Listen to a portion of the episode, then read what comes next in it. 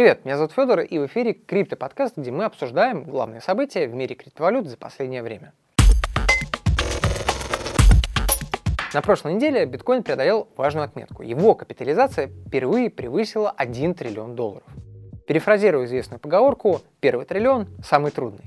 Но с ценой биткоина не все так просто. Дело в том, что 21 февраля она пробила отметку в 58 тысяч долларов за один биткоин. Но уже на следующий день, то есть сейчас, когда мы записываем эту передачу, цена откатилась почти на 10% до 53 тысяч и продолжает снижаться.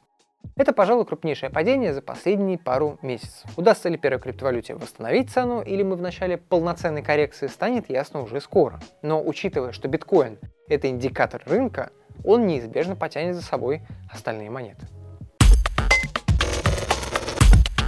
Хочу вновь обратить ваше внимание на одну деталь, которая сопровождает ажиотаж на крипторынке – высокие комиссии за переводы. Прежде всего это относится к лидерам.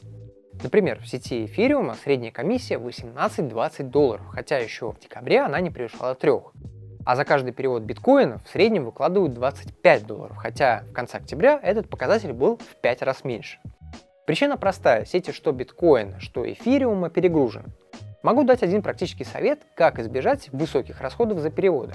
Допустим, у вас есть портфель с биткоинами и эфиром. Монеты лежат на ваших личных кошельках или на кошельке биржи, например.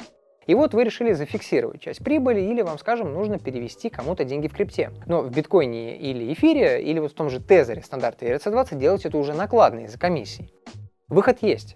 Обменяйте эти монеты на какой-нибудь ликвидный токен, в сети которого низкие комиссии, и уже дальше переводите эти монеты куда хотите с минимальными потерями. Ведь большинство операций сегодня происходит именно в эфире биткоине, а другие криптовалюты нагружены не так сильно или у них, например, большая пропускная способность. Альткоинов, которые можно безопасно использовать для переводов, достаточно. Например, у популярных форков биткоина, латкоина и биткоин кэш комиссии почти нулевые. Та же ситуация с токеном Dash, например. А в сети Tron, которая с точки зрения использования ничем не отличается от эфириума, комиссий сейчас вообще нет. Преимущество перечисленных криптовалют в том, что они стабильно работают и доступны практически в любом мультикошельке, обменнике или бирже. Ну а лично я хочу порекомендовать биржу Utex. Любой, даже самый начинающий пользователь очень быстро разберется, как там пополнять счет, покупать крипту и выводить ее. Ссылка на Utex в описании. В России грядут большие изменения в законодательстве о криптовалютах. Госдума в первом чтении приняла законопроект, который признает криптовалюты имуществом и вводит налог на доходы от операций с криптоактивами. Согласно законопроекту, нужно будет отчитываться в налоговую, если сумма операций с криптовалютами за год превысит 600 тысяч рублей. С прибыли, если таковая образуется, нужно будет оплатить налог. Так как законопроект принят только в первом чтении, в силу он еще, разумеется, не вступил, да и его содержание может серьезно измениться. Но, на мой взгляд, это знак того, что государство торговлю криптовалютами или инвестиции в них полностью запрещать не собирается. Хотя в этом деле может появиться много нюансов. Еще отмечу, что Юрий Чеханчин, глава Росфинмониторинга, это такое ведомство, которое занимается борьбой с отмыванием доходов, во время недавнего отчета президенту Владимиру Путину рассказал, что они разработали сервис для отслеживания криптовалютных транзакций. Проект называется «Прозрачный блокчейн» и по заявлению Чеханчина позволяет увидеть все движения с криптовалютой и раскрыть ее конечного бенефициара.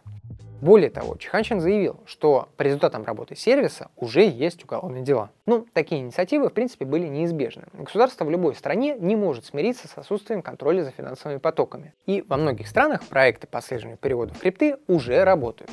Но на самом деле пока не ясно, насколько они эффективны, ведь сама технология криптовалют предполагает высокий уровень приватности пользователей, и на крипторынке есть целые проекты, посвященные анонимизации переводов, тот же Monero.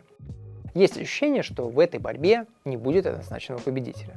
Это был Крипто подкаст. Спасибо, что смотрели и слушали. До встречи на следующей неделе.